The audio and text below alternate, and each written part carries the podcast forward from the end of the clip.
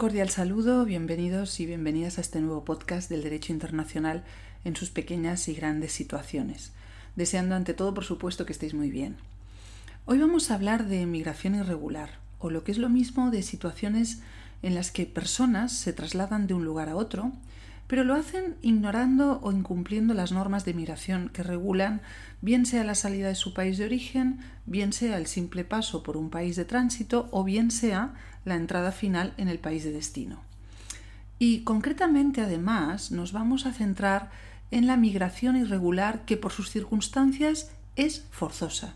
Es decir, cuando esta persona se desplaza porque no tiene otra alternativa para su supervivencia. Eh, pobreza estructural, hambre, desastres naturales, subida del nivel del mar como consecuencia del cambio climático, trato discriminatorio, explotación, guerras, persecución política, etc.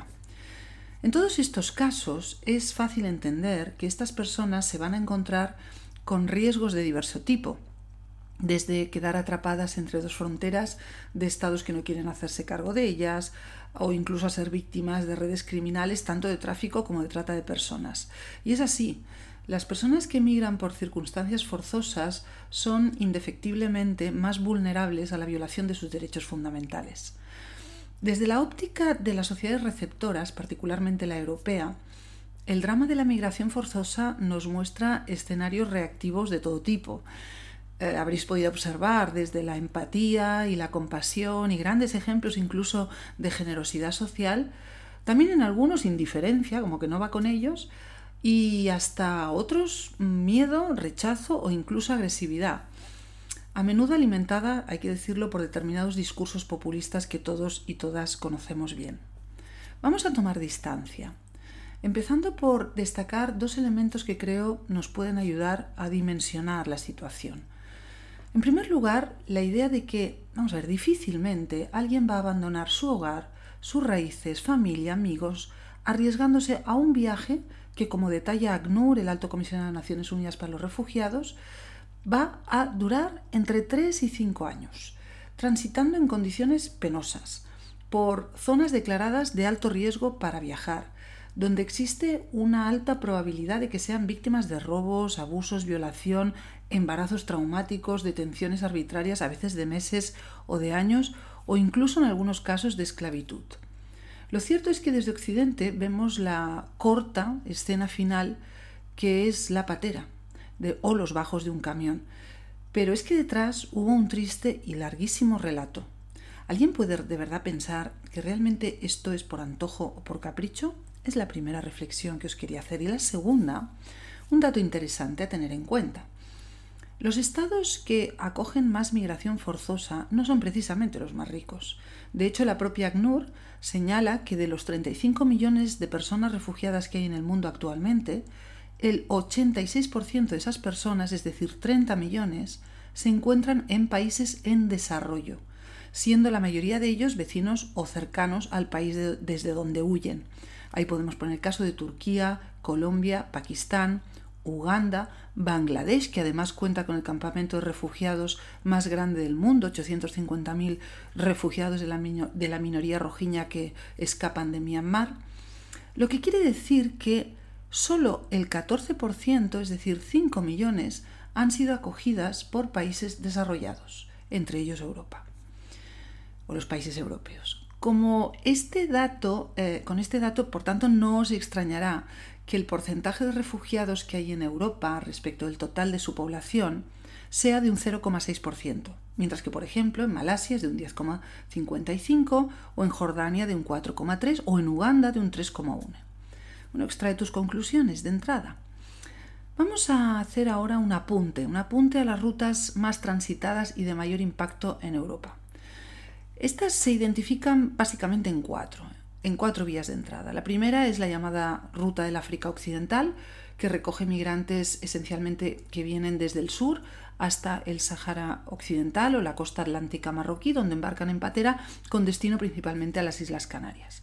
La segunda es la conocida como Ruta Mediterránea, que cruza España por el Mediterráneo, hacia España por el Mediterráneo, desde Marruecos Central, Túnez y Argelia. La tercera es la ruta del Mediterráneo central, situaros en el mapa, que cruza el Mediterráneo hacia el sur de Italia y lo hace desde Túnez y desde Libia. En esta ruta hemos podido seguir durante los últimos años los rescates en mar de organizaciones como Open Arms, seguro que la recordáis, absorbe principalmente personas procedentes de África Central y Oriental, Camerún, Sudán del Sur, el Magreb, desde la propia Libia y también eh, refugiados de la guerra de Siria hay muchos.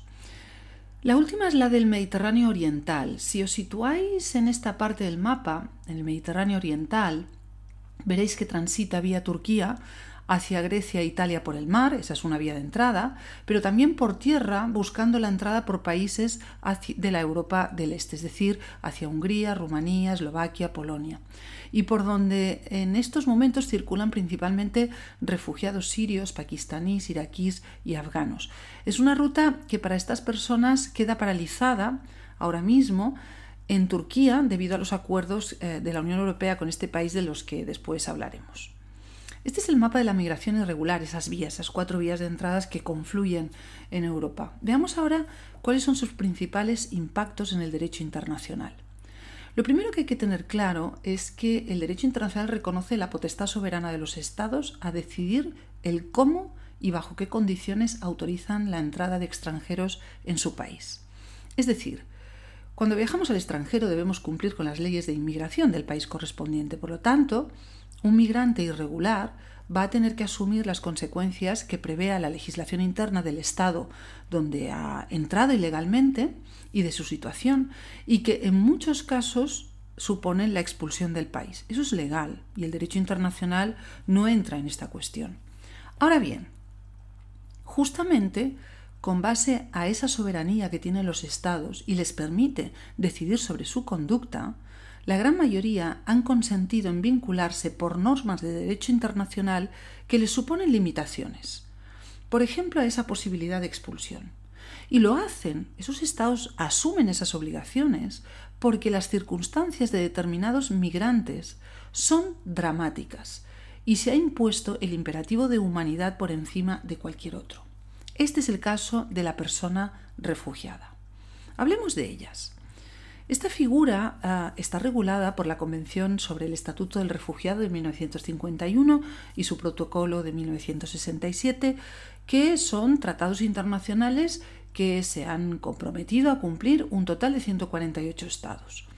Si os habéis fijado en la fecha 1951, deduciréis y acertaréis además que efectivamente esta convención se creó para proteger a los refugiados europeos que huían de la devastación provocada por la Segunda Guerra Mundial y que, paradojas de la historia, migraron de norte a sur del Mediterráneo para buscar cobijo en países como por ejemplo Siria, donde muchos ciudadanos también, por ejemplo polacos o húngaros, lo encontraron.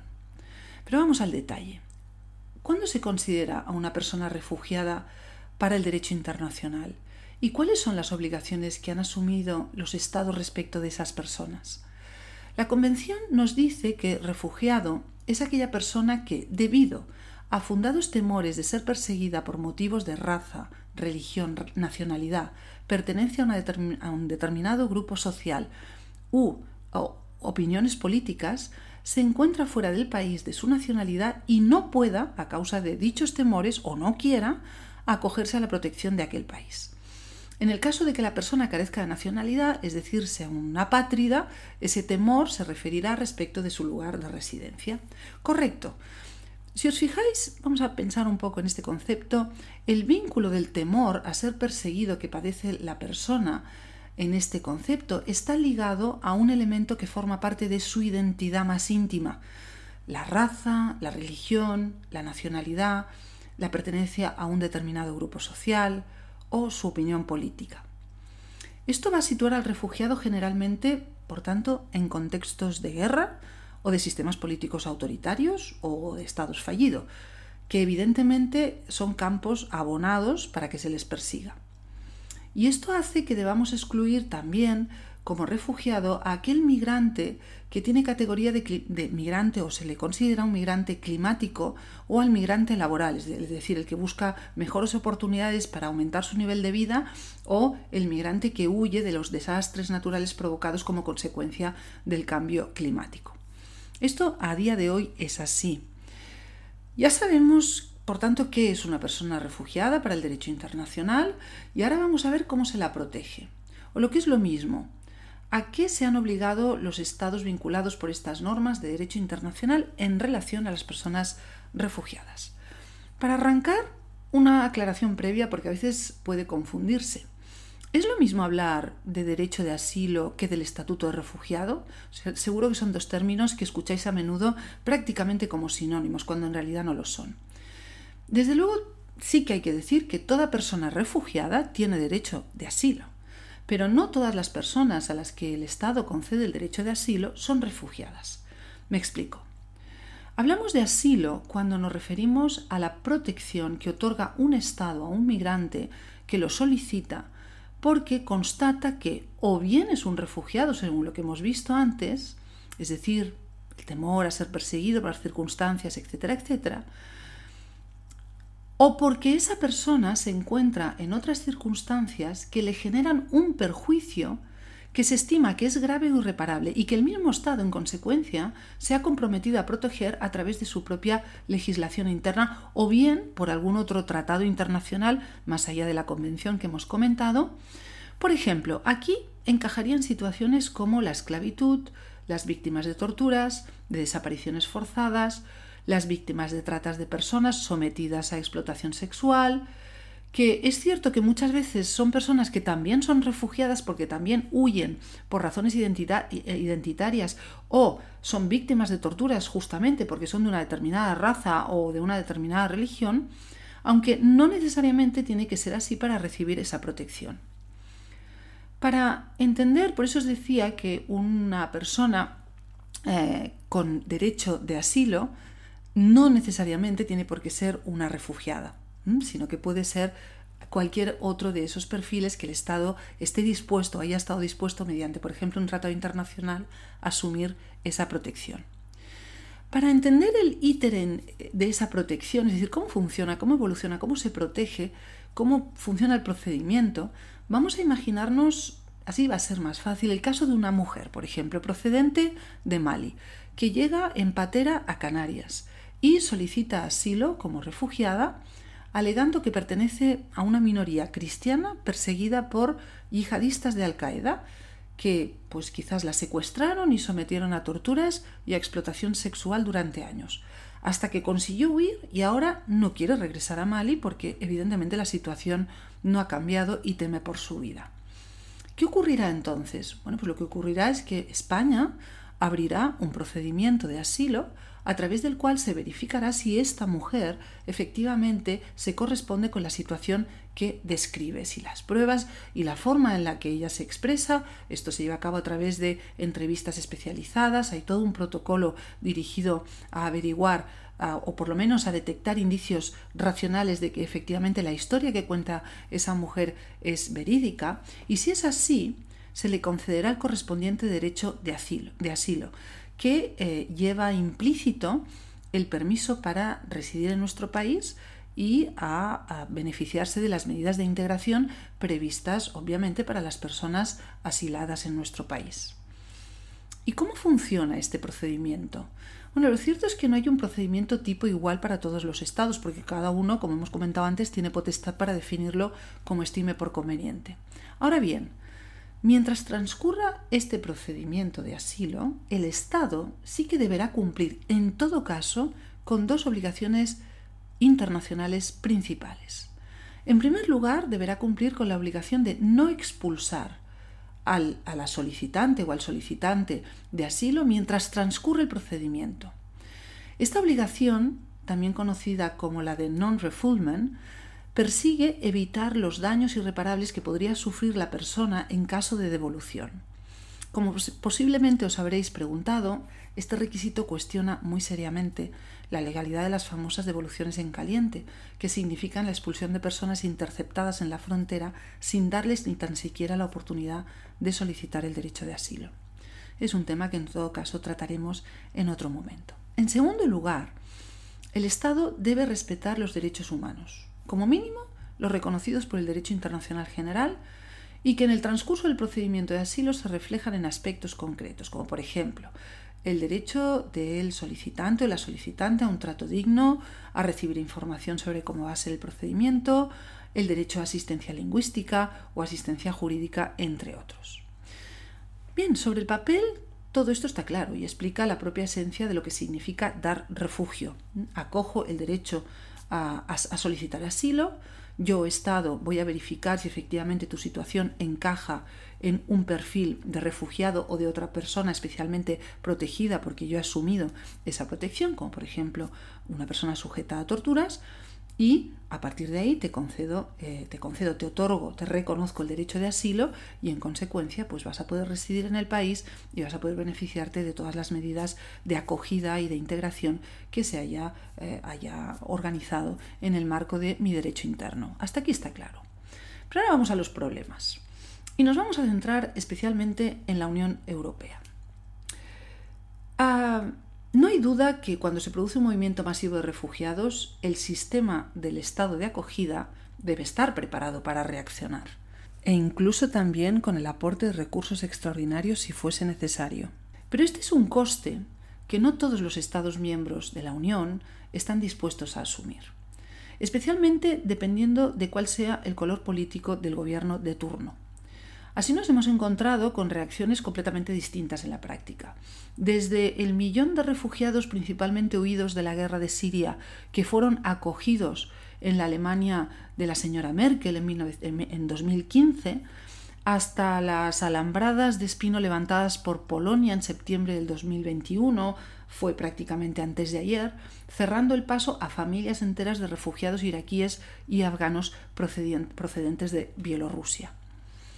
La pregunta es, ¿hasta qué punto puede la Unión Europea poner orden y obligar a sus Estados miembros a asumir cuotas equivalentes de acogida? Pues difícilmente lo puede hacer por sí misma, sin contar con el consentimiento de todos los Estados miembros, porque realmente la política migratoria no es una política común que pueda decidir unilateralmente la Unión Europea aunque sí que es cierto que hay mecanismos mm, que, pueden facilitar el consenso. Si no existiese una Unión Europea sería mucho más difícil. Y esos consensos en muchas cosas se ha conseguido, pero no en esta cuestión. Pero para que estas herramientas en cualquier caso sean eficaces, claro, es que tenemos que tener presente el problema de fondo. Y ese problema de fondo es que ahora mismo hay una enorme acumulación de refugiados existentes en puntos muy determinados de la frontera exterior de la Unión Europea. Concretamente, en las Islas Canarias, en España, en Lampedusa, en la isla de Lampedusa, en Italia y en la isla de Lesbos, en Grecia. Las personas que pasan, hemos hablado antes de las rutas, las personas quedan ahí retenidas, porque para poder entrar legalmente en la Unión Europea, claro, necesitan que se resuelva primero sus expedientes de solicitud de asilo. Y esto lleva tiempo. Y cuantas más personas se acumulan, más tiempo y la situación cada vez es más insostenible. Tanto para las autoridades como para ellos, obviamente, y para los ciudadanos que viven allí. Y ahí se generan en ocasiones auténticos dramas humanos, como fue, por ejemplo, si recordáis, en la isla de Lesbos, el enorme incendio de septiembre del 2020 que ah, destruyó el mayor campo de refugiados de Europa. Claro, Imaginaros qué es lo que piensa Italia, Grecia o España, por ejemplo, de la insolidaridad de Polonia al instalar alambradas en su frontera exterior para impedir que entren refugiados. Lo que hace que esas personas se muevan hacia el sur, presionando aún más esos puntos calientes de entrada. Pues evidentemente se quejan. ¿Y cuál ha sido la solución que propone la Unión Europea pues esta va en dos direcciones, una dirección hacia adentro y otra dirección hacia afuera. Veamos la dirección hacia adentro. la dirección hacia adentro es intentar convencer a los Estados miembros que todos deben asumir y acoger a un cupo de solicitantes de asilo proporcionándoles condiciones dignas de espera mientras se sustancian sus respectivos procedimientos de asilo.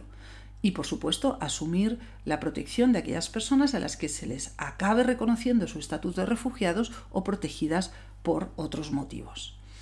Esto de momento no se ha conseguido, pese a los esfuerzos de la comisaria europea, y la verdad es que creo que será difícil conseguirlo si persiste la insolidaridad de los países del Este. Pero hay que seguir intentándolo sin duda. Y hacia afuera, la solución hacia afuera.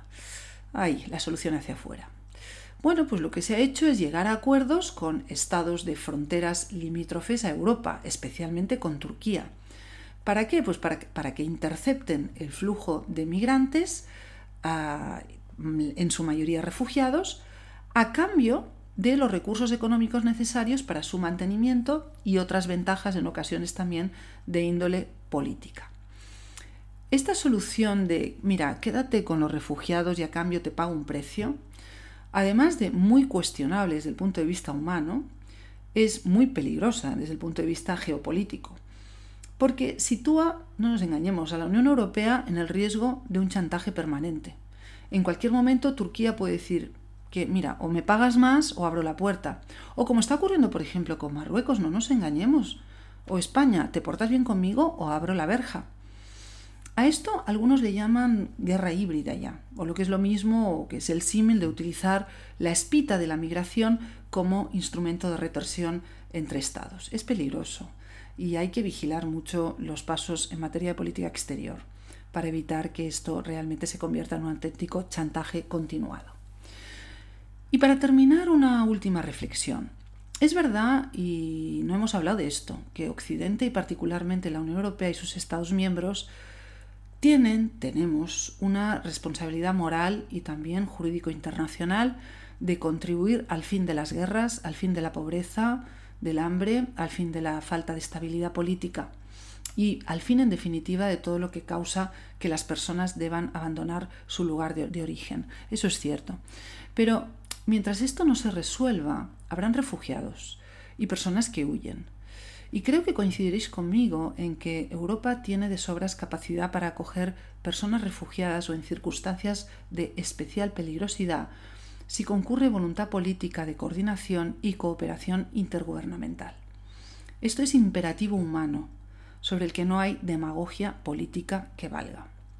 Pero es que incluso, y esta sería mi reflexión final, Aun obviando esta conciencia de humanidad, Europa haría bien en pensar que en general la inmigración es necesaria para cubrir un déficit demográfico afectado por un, evidente vacío generacional que en pocas décadas evidenciará consecuencias económicas y sociales graves, por no decir catastróficas para sus ciudadanos, y si no, que se lo digan a los británicos aunque del Brexit y sus efectos hablaremos otro día. Si queréis saber más sobre los movimientos migratorios y de refugiados, no os perdáis la página de mapas interactivos de la Organización Internacional para las Migraciones, que es www.iom.int, o de ACNUR, del Alto Comisionado de Naciones Unidas para los Refugiados, www.acnur.org. Y por supuesto, si tenéis cualquier pregunta o sugerencia de nuevos temas, podéis mandarme un mensaje en el enlace que encontraréis en la presentación de este mismo podcast. Muchísimas gracias y hasta pronto.